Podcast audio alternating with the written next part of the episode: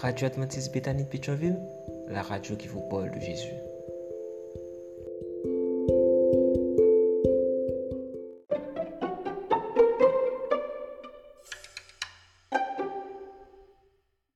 Leçon 6 Du 3 au 9 février. Je me lèverai. Sabbat après-midi. Étude de la semaine basée sur les textes suivants. Psaume 18, des versets 4 à 19. Psaume 41, versets 2 à 4.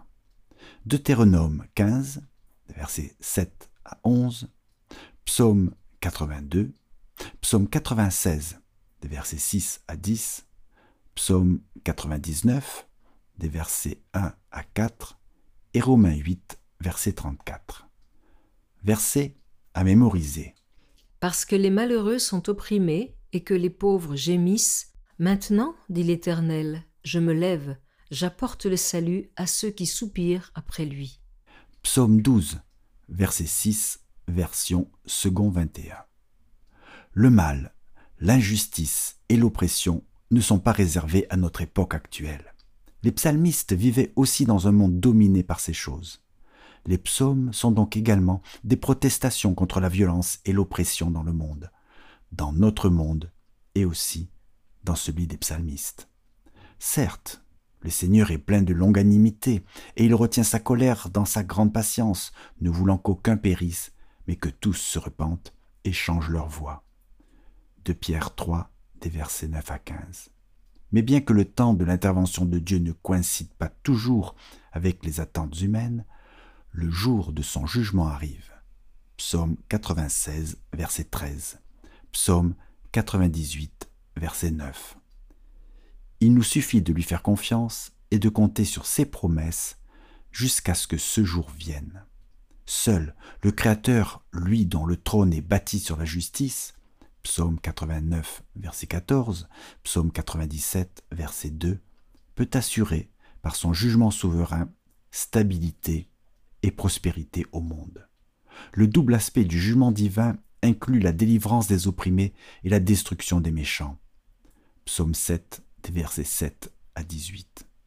C'est la promesse que nous avons reçue, et c'est ce qui arrivera un jour, mais dans le temps de Dieu, pas le nôtre, comme le souligne le psalmiste. Étudie la leçon de cette semaine pour le sabbat 10 février. Dimanche le guerrier majestueux.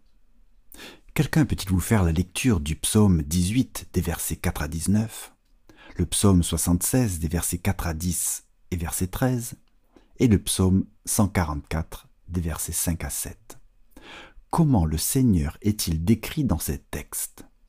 Que traduisent ces images sur sa volonté de délivrer son peuple? Ces hymnes louent le Seigneur pour son imposante domination sur les forces maléfiques qui menacent son peuple. Ils décrivent Dieu dans sa majesté comme un guerrier et comme un juge. L'image de Dieu comme guerrier est fréquente dans les psaumes. Elle souligne la rigueur et l'urgence de la réponse de Dieu aux cris et à la souffrance de son peuple. Le Seigneur tonna dans le ciel, le Très-Haut fit retentir sa voix avec la grêle et les braises. Il lança ses flèches et il les dispersa. Il multiplia les éclairs et les frappa de panique. Le lit des eaux apparut, les fondations du monde furent mises à découvert quand tu les rabrouas, Seigneur, par ton souffle, par le vent de tes narines. Psaume 16 et 18, verset 14. La simple détermination de Dieu et l'ampleur de son action devraient suffire à dissiper les doutes concernant sa bienveillance et sa compassion pour ceux qui souffrent ou sur sa capacité à vaincre le mal. Tout ce que nous avons à faire, c'est de nous attendre à lui. En définitive, même quand les fidèles de Dieu, comme David, étaient en guerre, la délivrance ne s'obtenait pas par des moyens humains. Dans ces sombres batailles contre les ennemis du peuple de Dieu, le roi David loua Dieu qu'il considérait comme le seul responsable de toutes les victoires. Il aurait été facile pour lui de s'attribuer les mérites de ce qui était arrivé, de ses nombreux succès et triomphes. Mais ce n'était pas son état d'esprit. David savait quelle était la source de sa force. Bien que David déclare que le Seigneur a enseigné la guerre à ses mains, psaume 18, verset 35, il ne dit nulle part dans les psaumes qu'il compte sur ses propres aptitudes au combat. C'est au contraire le Seigneur qui combat pour David et qui le délivre. Psaume 18, les versets 48 et 49. Dans les psaumes, le roi David, qui était réputé pour être un guerrier redoutable, endosse son rôle de musicien talentueux et loue le Seigneur qui est le seul libérateur et soutien de son peuple. Psaume 144, les versets 10 à 15. La louange et la prière au Seigneur, voilà où David puise sa force. Ces sources sont plus puissantes que toutes les armes de guerre. Dieu seul est digne de confiance et d'adoration. Quels que soient les dons, les compétences et les réussites que vous avez eues dans votre vie, pourquoi ne devez-vous jamais oublier quelle est leur source? Quel danger vous guette si vous l'oubliez? Lundi. Justice pour les opprimés. Quelqu'un peut vous lire le psaume 9, verset 19, le psaume 12, verset 6, le psaume 40, verset 18, le psaume 113, verset 7, le psaume 146, des versets 6 à 10, et le psaume 41, des versets 2 à 4. Quel est le message ici pour nous, encore aujourd'hui? Dieu manifeste une préoccupation toute particulière pour la justice concernant les personnes vulnérables, comme les pauvres, les nécessiteux, les opprimés, les orphelins, les veuves, les veufs et les étrangers. Les psaumes, comme la loi et les prophètes, sont sans ambiguïté là-dessus. Exode 22, des versets 21 à 27, Ésaïe 3, des versets 13 à 15. De nombreux psaumes emploient l'expression pauvres et malheureux et évitent de représenter les opprimés en termes exclusivement nationaux et religieux, afin de souligner la sollicitude universelle de Dieu pour toute l'humanité. L'expression pauvres et malheureux ne se limite pas à la pauvreté matérielle, mais signifie également la vulnérabilité et l'impuissance. L'expression en appelle à la compassion de Dieu, et elle traduit l'idée que celui qui souffre est seul et n'a personne pour l'aider à part Dieu. La description, pauvres et malheureux, se rapporte également à la sincérité, l'honnêteté et l'amour de ceux qui confessent leur dépendance totale envers Dieu et leur renoncement de toute trace d'autosuffisance et d'affirmation de soi. Pendant ce temps-là, se soucier des faibles, psaume 41 des versets 2 à 4, démontre que le peuple est fidèle à Dieu. Le mal commis à l'encontre des plus vulnérables était un péché particulièrement abominable dans la culture biblique. Deutéronome 15 des versets 7 à 11. Les psaumes inspirent les personnes fidèles à élever leur voix contre toute forme d'oppression. Les psaumes soulignent également combien il est futile de se fier à des moyens humains incertains comme source de sagesse et de sécurité. Ceux qui sont fidèles à Dieu doivent résister à la tentation de placer leur foi pour le salut en des dirigeants et des institutions, notamment quand ceux-ci sont éloignés des voies de Dieu. Dans sa grâce, notre Seigneur s'est identifié aux pauvres en devenant lui-même pauvre, afin que par sa pauvreté, nous devenions riches. 2 Corinthiens 8, verset 9. Les richesses de Christ incluent la délivrance de toute oppression entraînée par le péché et il nous promet la vie éternelle dans le royaume de Dieu. Apocalypse 21, verset 4. Jésus-Christ accomplit les promesses des psaumes en tant que juge divin, qui jugera tout mauvais traitement ou négligence envers les faibles. Matthieu 25, des versets 35 à 46. Pensons-nous souvent aux pauvres et aux malheureux qui sont parmi nous, et que faisons-nous pour eux? Mardi. Jusqu'à quand jugerez-vous avec injustice? Le Seigneur avait confié une autorité au chef d'Israël pour qu'il maintienne la justice en Israël. Psaume 72, des versets 1 à 7 et des versets 12 à 14. Les rois d'Israël devaient exercer leur autorité en conformité avec la volonté de Dieu. La préoccupation centrale des chefs devait être d'assurer la paix et la justice dans le pays et de prendre soin des défavorisés. Ce n'est qu'à cette condition que le pays et tout le peuple pouvaient prospérer. Le trône du roi est fortifié par la fidélité envers Dieu et non par la puissance humaine. Si quelqu'un peut vous lire le psaume 82, qu'arrive-t-il quand les chefs pervertissent la justice et oppriment le peuple qu'ils étaient censés protéger Dans le psaume 82, Dieu annonce ses jugements sur les juges corrompus d'Israël. Les dieux, entre guillemets, psaume 82, versets 1 et 6, ne sont clairement ni des dieux païens ni des anges, car ils n'ont jamais été chargés de rendre justice au peuple de Dieu, et ils ne pouvaient donc pas être jugés pour ne pas avoir accompli leur tâche. Les accusations énumérées dans Psaume 82 des versets 2 à 4 rappellent les lois de la Torah en identifiant les dieux comme les chefs d'Israël. Deutéronome 1 des versets 16 à 18, Deutéronome 16 des versets 18 à 20 et Jean 10 des versets 33 à 35. Dieu s'interroge sur les fils des hommes, jugent-ils avec justice? Puis leur châtiment est annoncé, car ils ont été trouvés injustes. Les dirigeants marchent dans les ténèbres sans connaissance. Psaume 82, verset 5. Car ils ont abandonné la loi de Dieu, la lumière. Psaume 119, verset 105. La Bible soutient que le Seigneur est le seul Dieu. Dieu partage sa direction du monde avec des dirigeants humains qu'il a nommés comme ses représentants. Romains 13, verset 1. Pourtant, combien de fois ces représentants humains dans l'histoire et encore maintenant ne pervertissent pas cette responsabilité qui est la leur Le psaume 82 révèle d'un ton moqueur l'apostasie de certains dirigeants qui se considéraient comme des dieux au-dessus des autres. Bien que Dieu ait donné l'autorité le privilège aux dirigeants israélites, qu'ils ont été appelés les fils du Très-Haut afin de les représenter, Dieu désavoue les dirigeants méchants. Il leur rappelle qu'ils sont mortels et soumis aux mêmes lois morales que tout le monde. Nul n'est au-dessus de la loi de Dieu. Psaume 82, les versets 6 à 8. Dieu jugera le monde entier. Le peuple de Dieu aussi devra rendre des comptes à Dieu. Dirigeants et peuples doivent suivre l'exemple du juge divin et placer leur espérance suprême en lui. Quel genre d'autorité avez-vous sur autrui? Exercez-vous cette autorité avec justice et équité? Ouvrez grand vos oreilles. Mercredi. Répands ton indignation.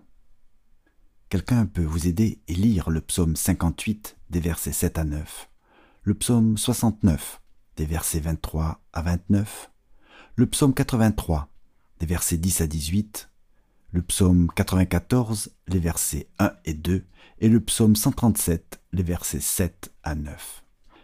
Quels sentiments traduisent ces psaumes? Qui est l'agent de jugement dans ces psaumes? Certains psaumes implorent Dieu de se venger des individus et des nations qui ont l'intention de faire du mal ou qui ont déjà fait du mal aux psalmistes ou à leur peuple. Ces psaumes peuvent paraître déroutants en raison de la dureté de leurs propos et de leur apparent désaccord avec le principe biblique d'amour pour les ennemis. Matthieu 5, verset 44. Pourtant, l'indignation du psalmiste face à l'oppression est positive. Elle montre qu'il prenait le bien et le mal plus au sérieux que la plupart des gens. Il se souciait du mal qui se commet dans le monde, pas simplement envers lui, mais aussi envers les autres. Cependant, le psalmiste ne sous-entend nulle part être celui qui va faire vengeance lui-même. Il laisse plutôt la rétribution entre les mains de Dieu seul. Les psaumes évoquent les malédictions divines dans l'alliance, Deutéronome 27, des versets 9 à 16, et implorent Dieu d'agir comme il l'a promis. Les psaumes sont des proclamations prophétiques sur le jugement imminent de Dieu. Ils ne sont pas que des prières prononcées par les psalmistes. Le psaume 137 est le reflet des annonces du jugement divin sur Babylone en écho aux prophètes. La désolation que les Babyloniens avaient semée dans les autres nations se retournerait contre eux. Les psaumes traduisent les avertissements divins. Le mal ne restera pas éternellement impuni. La rétribution de Dieu n'est que justice et grâce. Les enfants de Dieu sont appelés à prier pour ceux qui les maltraitent et même à espérer leur conversion. Psaume 83, verset 19, Jérémie 29, verset 7. Cependant, tout en cherchant à faire correspondre ces psaumes aux normes bibliques d'amour pour nos ennemis, prenons garde à ne pas minimiser l'expérience difficile qui est exprimée. Dieu reconnaît la souffrance de ses enfants et les rassure. Elle a du prix à ses yeux la mort de ses fidèles. Psaume 116, verset 15. Le jugement divin oblige le peuple de Dieu à élever la voix contre le mal, quel qu'il soit, et à rechercher la venue du royaume de Dieu dans sa plénitude. Les psaumes donnent également la parole à ceux qui souffrent, en leur faisant savoir que Dieu est conscient de leur souffrance et qu'un jour justice sera faite. Qui n'a jamais eu des pensées de vengeance contre ceux qui leur avaient fait beaucoup de mal, à eux personnellement ou à leurs proches? De quelle manière ces psaumes peuvent-ils nous aider à remettre ce genre de sentiments en perspective? Jeudi, le jugement du Seigneur et le sanctuaire. Si quelqu'un peut vous faire la lecture des psaumes 96 des versets 6 à 10, psaume 99 versets 1 à 4 et psaume 132 des versets 7 à 9 et 13 à 18, où a lieu le jugement de Dieu et qu'implique la réponse pour nous? En quoi le sanctuaire nous aide-t-il à comprendre la manière dont Dieu s'occupe du mal?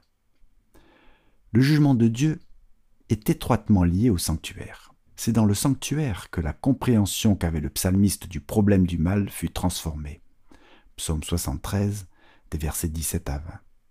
Le sanctuaire était désigné comme le lieu du jugement divin, comme l'indique le jugement de l'Urim, nombre 27, verset 21 le pectoral du jugement du souverain sacrificateur, Exode 28, verset 15 et des versets 28 à 30. Par conséquent, de nombreux psaumes décrivent Dieu sur son trône dans le sanctuaire, prêt à juger le monde pour son péché et le mal commis. C'est au sanctuaire que le plan du salut fut révélé. Chez les païens, le péché était essentiellement compris comme une tâche physique qu'on éliminait avec des rites magiques. A contrario, la Bible présente le péché comme une transgression de la loi morale de Dieu. La sainteté de Dieu signifie qu'il aime la justice et l'équité. De la même manière, le peuple de Dieu devrait poursuivre la justice et l'équité et adorer Dieu dans sa sainteté. Pour ce faire, ils doivent garder la loi de Dieu, qui est une expression de sa sainteté. Ainsi, le sanctuaire est le lieu du pardon du péché et de la restauration de la justice comme l'indique le propitiatoire du trône de Dieu et les sacrifices de justice. Deutéronome 33, verset 19, Psaume 4, verset 5. Cependant, le Dieu qui pardonne tire vengeance des agissements méchants des impénitents. Psaume 99, verset 8. Le sanctuaire est le lieu du jugement divin. Il implique ainsi une conscience constante de la sainteté de Dieu et exige que l'on mène une vie intègre selon les conditions de l'alliance de Dieu. Le jugement qui rend le Seigneur depuis Sion a pour conséquence le bien-être des justes et la défaite des méchants. Psaume 132, des versets 13 à 18. Le sanctuaire nourrissait les joyeuses attentes de la venue du Seigneur en tant que juge, notamment lors du jour des expiations. De la même manière, les psaumes renforcent la certitude de l'arrivée imminente du juge divin. Psaume 96, verset 13, Psaume 98, verset 9. Jésus-Christ dans le sanctuaire céleste. Apocalypse 11, des versets 15 à 19. Lisez Romains 8, verset 34. En quoi ce verset nous montre-t-il que ce que Christ fait dans le sanctuaire céleste est une bonne nouvelle pour son peuple? Vendredi, pour aller plus loin. Si quelqu'un peut vous lire d'Hélène White Les Béatitudes, page 17 à 24 et de 38 à 44, dans Heureux ceux qui. Les psaumes protestent contre l'indifférence humaine devant la justice. Ils refusent d'accepter le mal. Ils sont inspirés non par un désir de vengeance, mais par un zèle de glorifier le nom de Dieu. Il est donc approprié pour les justes de se réjouir quand ils voient Dieu se venger du mal, car ainsi le nom de Dieu et sa justice sont restaurés dans le monde. Psaume 58, versets 11 et 12. Les psaumes obligent les gens à élever leur voix contre le mal et à chercher la venue du royaume de Dieu dans sa plénitude. Dans les psaumes, nous recevons l'assurance de la consolation et de la délivrance divine. Le Seigneur se lèvera. Lorsqu'on vous outragera, qu'on vous persécutera, dit Jésus, réjouissez-vous et soyez dans l'allégresse. Puis il entretient ses auditeurs des prophètes qui ont parlé au nom du Seigneur et les donne comme modèle de souffrance et de patience. Abel, le premier chrétien de la famille d'Adam, mourut martyr. Enoch marcha avec Dieu, et le monde ne le vit plus. On se moqua de Noé, et on le considéra comme un fanatique et un alarmiste. D'autres subirent les moqueries et le fouet, les chaînes et la prison. D'autres furent livrés au tourment et n'acceptèrent pas de délivrance afin d'obtenir une meilleure résurrection. Hélène White, Heureux ceux qui, page 34. À méditer.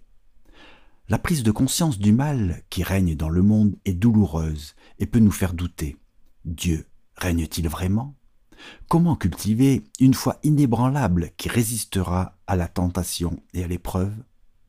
Sur quoi faut-il se focaliser pour garder foi en l'amour, la puissance et la bonté de Dieu? Que nous indique la croix sur Dieu et son caractère? Pourquoi est-ce important de ne pas compter sur les moyens humains, dirigeants, institutions mouvements sociaux comme source suprême de sagesse et solution ultime pour parvenir à la justice dans le monde. Pourquoi devons-nous nous fier uniquement à la parole et au jugement de Dieu? Le sanctuaire est le siège du jugement divin. Quelles sont les implications pratiques de cette vérité? Comment comprendre le langage implacable de certains psaumes? En quoi ce langage nous aide-t-il à nous identifier à l'humanité de ceux qui l'ont employé?